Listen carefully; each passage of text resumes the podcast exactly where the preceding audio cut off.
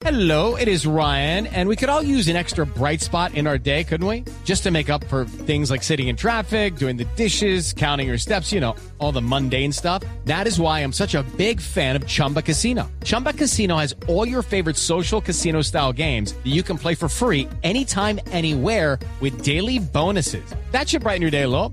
Actually, a lot. So sign up now at chumbacasino.com. That's chumbacasino.com. No purchase necessary. BGW. Void were prohibited by law. See terms and conditions. 18 plus. Se está conociendo un comunicado del expresidente de la DIMAYOR, don Jorge Perdomo, obviamente criticando la decisión de acabar con la Liga Femenina, que esto es fuera de todo un problema interno, un problema intestino de los directivos del fútbol colombiano. Santiago Rincón.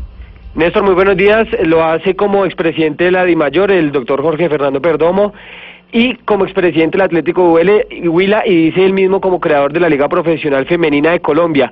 Dice literalmente, Néstor, abro comillas, expreso mi más contundente rechazo a los últimos acontecimientos con los que se reafirma el atropello a nuestras grandes futbolistas, las mismas que nos llevaron a un mundial y nos dieron la primera Copa Libertadores eh, de América Femenina, por supuesto refiriéndose al Atlético Huila el año pasado. Eh, y también pues hace duras críticas a los directivos de la federación porque dice el doctor Perdomo que se sigue demostrando la poca o no la capacidad de algunos dirigentes del fútbol para aceptar tanto la equidad de género como el respeto mínimo a los derechos humanos.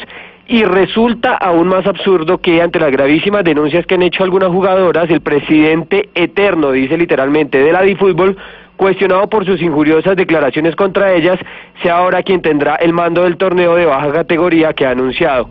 Eso sí, debo celebrar que la mayoría de nuestros grandes jugadores, encabezados por James Rodríguez, hayan emitido un comunicado de respaldo y solidaridad con sus colegas mujeres y que la FIFA y la Conmebol por fin se hayan pronunciado condenando enérgicamente cualquier tipo de acoso sexual o laboral, violencia de género y o violación de derechos de la mujer o la niñez y hayan ofrecido incluso su capacidad sancionadora que ojalá se aplique. Eh, concluye el expresidente de la mayor Jorge Fernando Perdomo.